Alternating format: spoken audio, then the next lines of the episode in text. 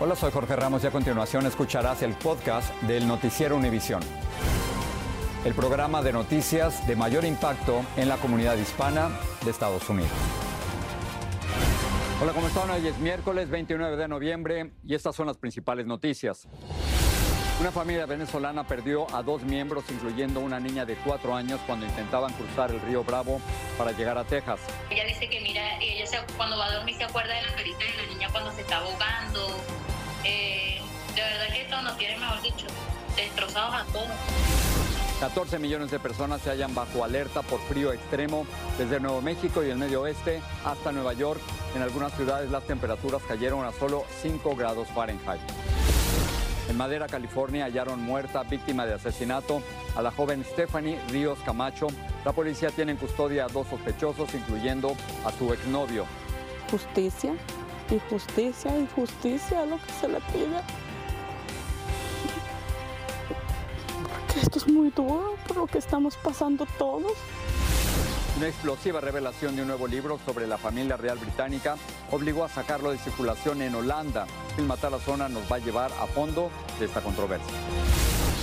Este es Noticiero Univisión con Jorge Ramos e Ilia Calderón. Buenas noches. Vamos a comenzar el noticiero con la tragedia, Jorge, que vive una familia venezolana cuya hija, nacida en Colombia, murió durante el intento de cruzar el río Bravo para llegar aquí a los Estados Unidos. Esta es la historia. La pequeña de solo cuatro años, Ilia, iba junto a sus abuelos y a su tía, quien también es menor de edad, cuando se ahogó en el río. Y ahora sus familiares están pidiendo ayuda para repatriar su cuerpo. Marlene Guzmán está justamente en San Antonio, Texas, con la información. Tantos días de lucha, ya estamos en la punta.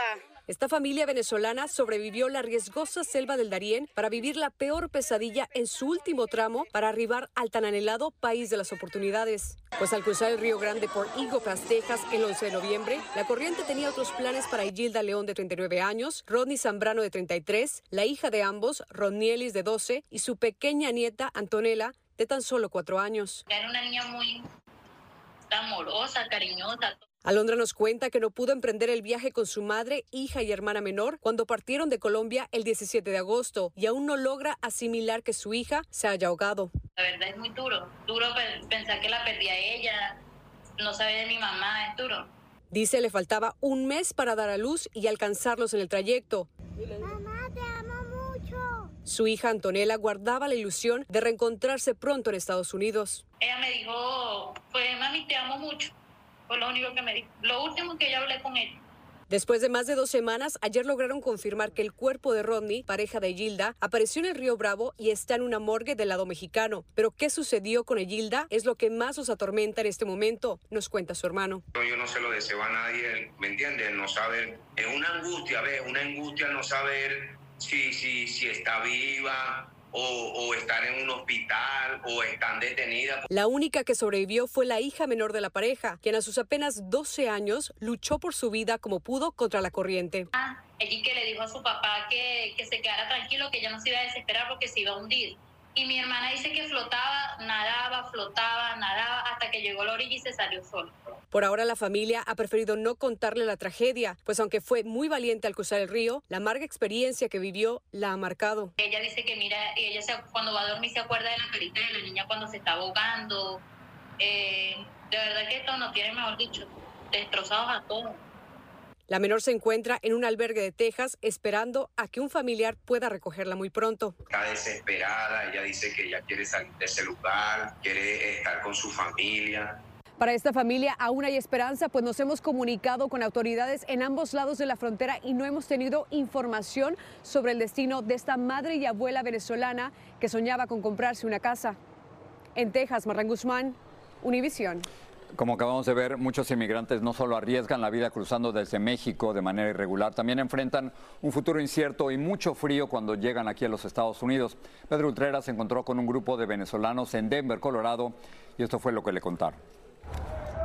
El sueño americano para algunos migrantes se ha convertido en una pesadilla y han terminado en la indigencia, viviendo debajo de los puentes, como este grupo de venezolanos que conocimos en Denver, Colorado. So, lo que pasa es que a veces, bueno, no hemos conseguido empleo en realidad. Cocinan al aire libre, en una parrilla de gas que les regaló un pastor. ¿qué estás cocinando acá? Aquí estoy haciendo una chuleta de marrano con un arrocito. La una ensalada chuleta la hemos... de puerco con un arrocito. Claro. Y una ensaladita. La ensaladita, pero la ensalada todavía no la hemos hecho. Sobreviven de donaciones o con lo poco que ganan cuando logran trabajar algún día. Lo poco que nosotros nos ganamos salimos a comprar la comida para la cena. ¿Los donativos que les, dan también son de repente también en comida? En comida, también en comida o ayuda con sábanas, ropa, así pues. Antes cocinaban en un fogón de leña, pero la policía se los prohibió. Ahora lo encienden solo si está muy frío. El cambio de temperatura es muy brusco. Debajo del puente pusieron estas carpas donde viven. Aquí hay familias con niños algunos arrepentidos de haberse venido. Y, a veces me pongo a pensar y digo que prefiero haberme quedado en Perú que haber venido para acá. A quien tú le preguntes nunca se va a imaginar que el sueño americano es bajo un puente. ¿Y eso es lo que ustedes están viviendo ahora? Sí. Eduardo Uzcategui, venezolano de 47 años, nos mostró su carpa. La ha protegido con cartones para resguardarse del frío. Hay que dormir con ropa. Con gorrito también. Y con gorrito, a veces con calceta, guante. Hace mucho. Él ha trabajado solo cuatro días en mes y medio. Ante lo que vive, le es difícil hablar de su familia. ¿La familia le pide dinero? Sí, claro. ¿Ya estás trabajando? Cuando mandas? Esas son las cosas difíciles. ¿Cuándo habló con ellos la última vez? Ayer. ¿No les ha podido decir la verdad? ¿O saben a medias? A media. Y como Eduardo, hay muchos migrantes en Denver ocultando la verdad a los suyos y viviendo en la indigencia, un sueño americano que jamás imaginaron. En Denver, Colorado, Pedro Ultreras, Univisión. Un sueño que se convierte muchas veces en pesadilla. Vamos a cambiar de tema. Al menos 14 millones de personas quedaron expuestas hoy a un frío tan intenso que provocó alertas desde Nuevo México a Kansas, pasando por Oklahoma y el medio oeste. Las temperaturas descendieron entre 5 y 30 grados Fahrenheit, por debajo de lo normal. Todo el estado de Nueva York también se ha visto afectado, como nos informa Blanca Rosa Vilches. Es un frío que se registra a través de toda la nación y en áreas como Nueva York son temperaturas que por la sensación térmica se perciben por debajo de congelación. De 1 a 10, como 11 yo creo. Hay mucho frío, sí. Temperaturas que complican seriamente trabajos al aire libre como el de Milagros Álvarez. ¿Cómo haces para cargar los paquetes con tanta ropa? Eh, hacer el esfuerzo, tratar de hacer lo que pueda con el frío, es muy difícil. Al norte de Nueva York cayeron dos pulgadas de nieve afectando sobre todo a Syracuse. En el aeropuerto de Rochester, en Nueva York, este avión se deslizó y la visibilidad era escasa en la pista. En Ohio, las carreteras fueron las más afectadas por la acumulación de nieve y la escasa visibilidad. Es diferente porque en Miami es otro frío, aquí el frío es más seco también. Mm por mucho frío que hay en Miami, no se compara con el frío de aquí. Hubo frío incluso en la Florida, de donde viene Sandra Pereira, quien está de visita en Nueva York. Nadie de Miami creo que en su closet tiene em, la ropa que en verdad hay que usar aquí. En Miami uno es más fashion y esas cosas. Aquí es estar bien tapado. Esto podría ser un preámbulo para lo que se anticipa como uno de los inviernos más fríos, sobre todo porque la temporada oficialmente recién empieza el 21 de diciembre. En la ciudad de Nueva York, Blanca Rosa Vilches, Univisión. Estás escuchando el podcast del noticiero Univisión. Gracias por seguir con nosotros en el podcast del noticiero Univisión. Estados Unidos, Qatar y Egipto están mediando para tratar de que se extienda la tregua entre Israel y Hamas. Hoy los israelíes y los terroristas de Hamas aprovecharon otro día de cese al fuego para realizar un nuevo canje de 16 rehenes por lo menos y 30 prisioneros palestinos. Pedro Rojas tiene las imágenes del intercambio.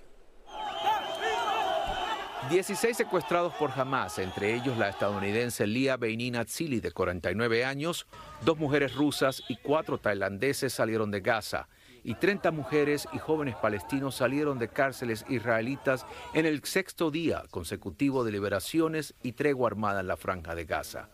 Las celebraciones están opacadas porque un brazo armado de Hamas asegura que Shiri Viva y sus hijos Ariel de cuatro años y Kafir de solo diez meses, el más joven de los secuestrados, murieron en un bombardeo israelí. El ejército israelí dijo que investiga las afirmaciones de Hamas mientras la familia pedía privacidad. Edith Silverman, tía abuela de Kafir, relató a Univisión la pesadilla que vive su familia. No tenemos vida. Vivimos solo para tratar de hacer lo que podemos para que vuelvan.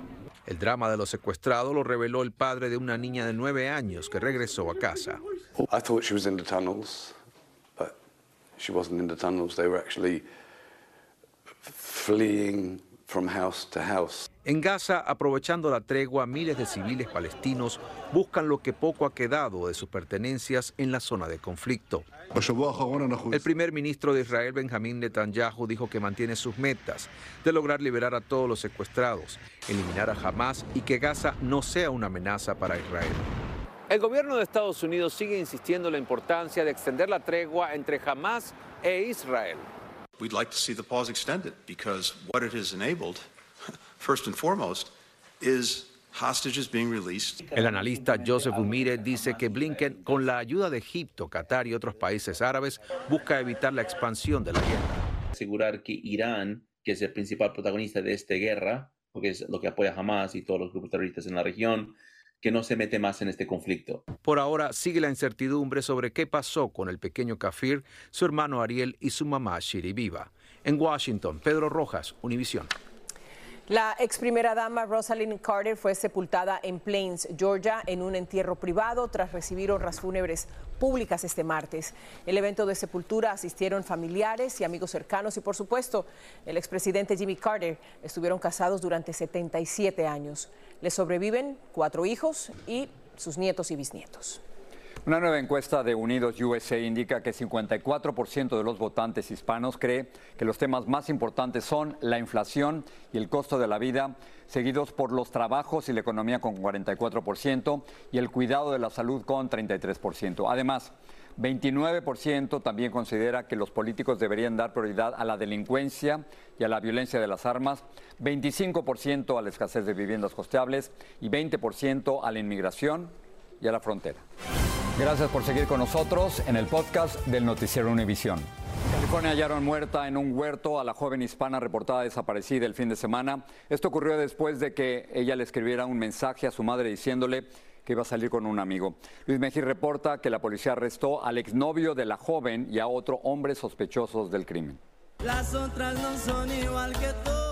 Este es el último TikTok que Melanie Ríos Camacho grabó en su vida apenas horas antes de desaparecer. Ella era una niña noble, una niña pues que no se metía con nadie. Hoy su tía, como el resto de la familia, piden solamente una cosa. Justicia, y justicia, y justicia es lo que se le pide. Porque esto es muy duro por lo que estamos pasando todos. Este es el último lugar donde alguien la vio con vida. Melanie trabajaba en esta tienda aquí en Madera, California, y el viernes por la noche, al salir del trabajo, le dijo a su familia que iba a encontrarse con una amiga. Pero cuando no regresó esa noche, los padres se dieron cuenta de que algo estaba mal. Al día siguiente, la policía encontró el auto de la joven de 19 años quemado en estos campos. Y gracias a testigos, horas después hicieron un arresto. La persona que sí tenemos ya cargos son, son el, el ex novio de Melanie, que es el señor Jasso, él fue arrestado y este, tiene ahorita cargos de uh, homicidio. Hasta el lunes pasado y durante tres meses, Vicente Jasso, de 23 años, había sido novio de Melanie. El sospechoso tiene antecedentes por asalto y violencia doméstica. No lo conocíamos, no supimos nada, nada de él. O sea, no lo con nadie sabíamos nada. Si hubiéramos sabido, hubiera, no, no estuviéramos pasando por todo esto. La policía también arrestó a José López, amigo del sospechoso, acusado ahora como cómplice del homicidio. Le faltaba mucho por, por vivir, mucho por delante, muy joven ella, le digo. El viernes, Melanie Ríos Camacho habría cumplido 20 años. En Madera, California, Luis Mejid, Univisión. Nuevas cifras sugieren que los problemas de salud mental en el país van de mal en peor. Los suicidios llegaron a una cifra récord en el 2022. Se registraron casi 50 mil. Este es el número más alto desde 1941. Eso significa que 14 de cada 100.000 estadounidenses se quitaron la vida. Si usted o alguien que conoce tiene pensamientos suicidas, puede llamar a la línea de ayuda 988. Ya sabemos que caminar ayuda a estar en buena forma y hay un nuevo estudio que confirmó que caminar podría reducir el riesgo de diabetes tipo 2, aunque la clave estaría en la velocidad a la que se camine. Dulce Castellanos nos dice qué tan rápido hay que caminar. No es sorprendente que el caminar tiene beneficios para la salud. Pero la velocidad de la caminata puede tener un mayor impacto. Caminar enérgicamente puede reducir el riesgo de desarrollar diabetes tipo 2 en casi un 40%, según un estudio de la revista británica de medicina deportiva. La diabetes tipo 2, el problema es que tenemos, los tejidos del cuerpo tienen alta resistencia a la insulina provocada por el aumento de peso. Los estudios habían revelado vínculos entre la actividad física, el caminar y la prevención de la diabetes, pero ahora los científicos lograron cuantificarlo. Un paso normal se define como 2 a 3 millas por hora y reduce el riesgo de desarrollar diabetes tipo 2 en 15%. Un ritmo rápido son 3 a 4 millas y reduce el riesgo en 24% y un paso veloz son más de 4 millas por hora con una reducción del 39%. Me gusta ir a diferentes lugares a caminar, especialmente mira la naturaleza. Oralia dice que lo más difícil es tener la motivación para ejercitarse, pero ahora que ya tiene el hábito, lo hace todos los días. Me tengo que subir. Sí, súbete. Yo misma me tengo que decir, súbete. Y ya después de que hago este como 140, digo, ok, wow, ya puedes comer. Si no cuenta con dispositivos digitales para medir su actividad física, puede hacer la prueba de la conversación. Si mientras camina puede hablar con la voz agitada, pero no puede cantar, su paso probablemente sea rápido. Para quienes sufren los estragos de la diabetes, dicen que les habría gustado saber esta información años atrás. Es muy importante caminar. y también hacer caso al doctor las recomendaciones que da de la alimentación y todo eso. Pero muchos diabéticos no, no, hacemos caso. Pero también haber puesto en práctica los consejos de salud. En Los Ángeles, Dulce Castellanos, Univisión. Bueno, ya que estamos hablando de salud, las cifras de expectativa de vida en este país están mejorando, pero aún no han regresado a los niveles de antes de la pandemia. El año pasado, por ejemplo, hubo un aumento de algo más de un año, lo que elevó la expectativa de vida a los 77 años y medio en Estados Unidos. Según un informe de la Administración de Alimentos y Medicamentos, el tratamiento contra el cáncer CAR-T en algunos pacientes podría causar otro tipo de cáncer. Es que se han recibido 19 informes de nuevos tipos de cáncer en la sangre en pacientes que recibieron este tratamiento aprobado por primera vez en el 2017. Los especialistas dicen que este procedimiento ha salvado numerosas vidas y que los beneficios superan los riesgos. Mientras tanto, el precio de las casas aumentó en septiembre por octavo mes consecutivo, aunque los intereses de los préstamos se mantuvieron por encima del 7%, el inventario siguió bajando, algo que elevó los precios de las viviendas. Así que las casas en Atlanta, Boston, Charlotte, Chicago y Detroit alcanzaron sus precios más altos. Ya está aquí Maite con un adelanto de la edición nocturna. ¿Cómo estás? Muy bien, muy buenas tardes. Y tenemos cita esta noche porque precisamente vamos a tener un reportaje sobre los extraños trabajos que le ofrecen a jornaleros en Los Ángeles. Algunos nos cuentan que las ofertas de empleo van desde hacer cola o fila para comprar boletos de concierto hasta transportar restos humanos. Tendremos también el caso de una luchadora mexicana que fue golpeada brutalmente por el padre de sus hijas. Ella asegura que le pegó delante de una de sus niñas y la dejó tendida en el piso. ¿Qué se sabe del supuesto agresor? Se lo cuento esta noche en la edición nocturna, así que los espero. Las imágenes son durísimas, ¿no? Impresionantes. Ahí estaremos, Maiti. Gracias. Muchas gracias. Maiti, gracias. Otras cosas. Bad Bunny fue nombrado rey del pop por la revista Forbes, que le dedicó su portada de su más reciente edición. Se le concedió este título por los casi 36 mil millones de reproducciones de sus canciones en Spotify y las 32 mil millones de vistas en YouTube. Casi nada. Gracias por seguir con nosotros en el podcast del Noticiero Univisión. El presidente de El Salvador, Nayib Bukele, le pedirá a la Asamblea Legislativa un permiso para ausentarse seis meses de la presidencia. El propósito es dedicarse a hacer campaña para buscar la reelección. Bukele no ha dicho quién lo reemplazaría como presidente interino. Al hacer el anuncio dijo que de esta medida le dará más tiempo para ver cómo están las cosas en El Salvador. El Papa Francisco reapareció hoy en público con voz ronca, pero en general en buenas condiciones para su audiencia semanal. Dijo a los asistentes que debido a que no se sentía del todo bien, un monseñor leería por él. El pontífice suspendió a última hora su viaje a Dubái a la conferencia de la ONU sobre el clima por recomendación de sus médicos. Otro libro más, Jorge, sobre la realeza británica está en medio de una polémica. Se llama Fin del Juego y comenzó a circular en Holanda e inmediatamente tuvo que ser retirado. La razón sería un supuesto error de traducción que nombraría a un miembro de la familia real que aparentemente hizo un comentario racista. Milma Tarazona nos cuenta. El libro Endgame, que traduce Final del Juego sobre la familia real británica, tuvo que ser retirado en medio de un gran escándalo de las librerías de los Países Bajos. Un presunto error, publicado en la versión en holandés, incluyó los nombres de dos personas de la familia real británica que habrían hecho comentarios racistas sobre el color de la piel del hijo del príncipe Harry y su esposa Meghan. Su autor, el periodista británico Omid Scooby, aseguró en su libro que aunque conoce los nombres, no los publicó en su versión en inglés porque las estrictas leyes antidifamación en su país se lo impiden. Scooby se defiende y dice que debió tratarse de un error en la traducción al holandés.